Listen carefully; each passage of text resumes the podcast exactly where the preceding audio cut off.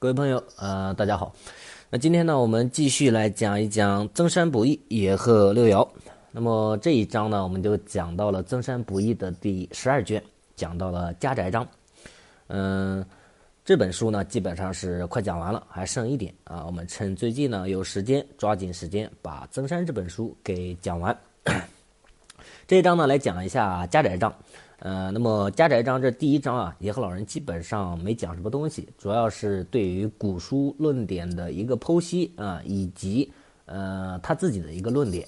嗯，这边呢就不做任何的评价啊，只是进行一个论述就可以了。呃，野鹤老人说呢，说这个各类的古类占卜书呢，都说一卦之中可以决断一家的一个修究，呃，六爻之内能区分六亲事情的一个吉凶。是怎么来进行呃断卦的呢？以卦中的父母爻为屋宇啊，又以父母爻作为双亲啊，父亲母亲。那既然是这这样分了呢，又重新啊，还能怎么分呢？又分这个五爻为父亲，四爻为母亲。所以野鹤老人认为这种是非常的悖谬、糊涂的一种论点。呃，所以他说道。这种论点竟然还有人刊刻传世作为法度，我实在是不能理解啊！那么呢，这个只代表野鹤老人他自己的一个观点。他举了一个例子，说在这个戌月丙午日啊，如果占得乾卦变为小畜卦啊，乾卦变为小畜卦是，呃一爻独发，四爻的这个官鬼无火带白虎发动啊，化为父母未土，世爻跟应爻都是父母爻。然后他就分析这个卦啊，说古法当中是这么认为，说这个卦无父母啊，难免忧患长辈。那这一卦呢，不仅是有父母虚土啊，而且是虚月占卦啊，父母是持月见的。那么呃，父母爻是持月见的，卦内是一爻独发，是元神的官鬼无火发动来相生啊。那这个代表什么呢？代表父母双亲在堂的一个征兆啊，段位双亲在堂，非常健康。那么啊，按照古书呢，如果以五爻为父亲，四爻为母亲来决断，就出现了矛盾点在哪里呢？呃，古书认为官鬼临第四爻，四爻为母亲，那代表母亲多灾难。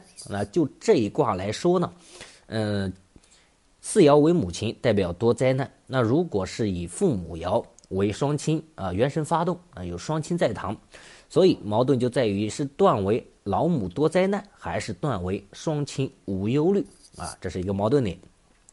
第二点，呃，古书认为哪一爻受克，就代表哪一爻受伤害啊。在断家宅的时候，那现在这个官鬼无火是一爻独发，它必定是去克这个兄弟生金的。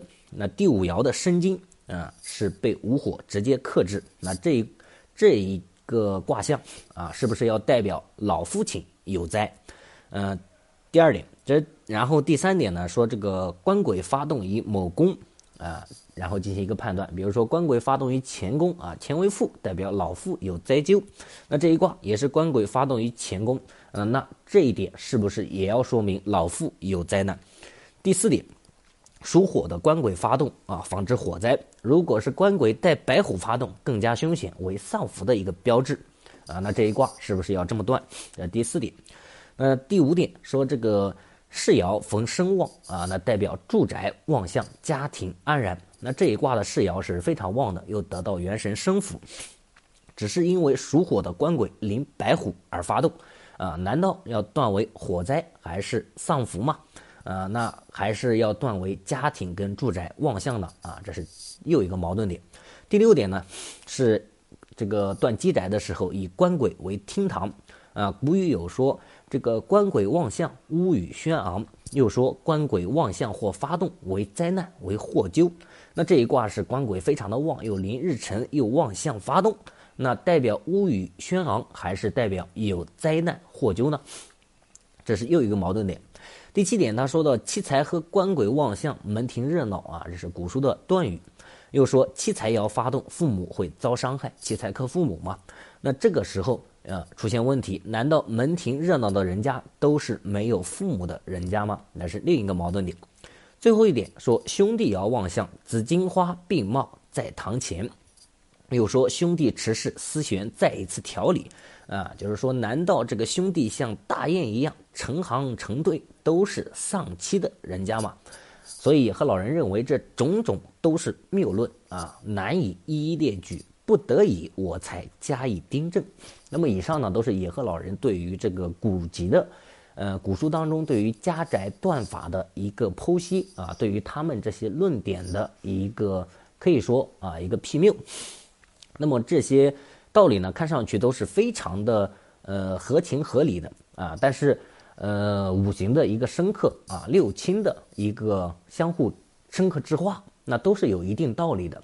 它绝对不是呃财动克父就代表啊这个父母死亡啊，又代表这个这个呃什么财旺等等这些，你不能单纯的去把它拉出来单条的去分析。啊，一定是占家宅的时候，占任何事的时候，这个卦它是一个整体啊，它就是一个自然的一个生态环境。那么它要运转一个它的平衡，呃，所以古书当中的论点，我认为是有一定之理的。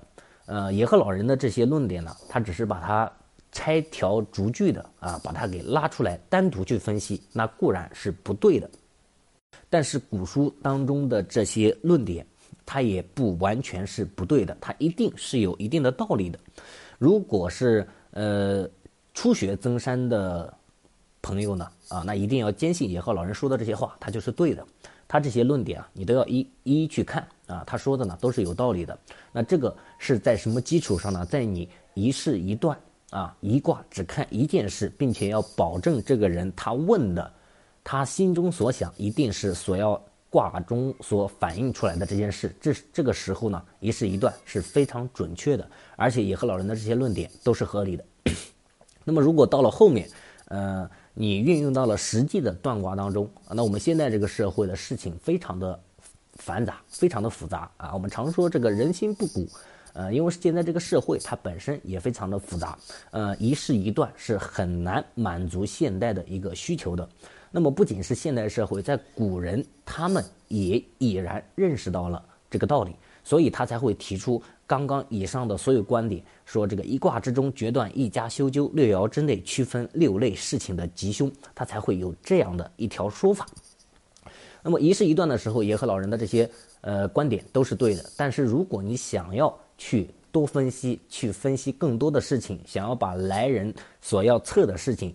基本上都跟他分析个八九不离十的时候，那么这些古人的观点你是用得上的啊。那么这个时候你会发现野鹤老人的这个辟谣呢，呃，有一点点滑稽了啊。滑稽在就是，呃，举个例子来说，呃，你小学的时候啊，你认为这个初中的这个这个，呃，如果问你这个一加一等于几，你自然是知道等于二的。那如果问你这个二减一，你也知道是等于一的。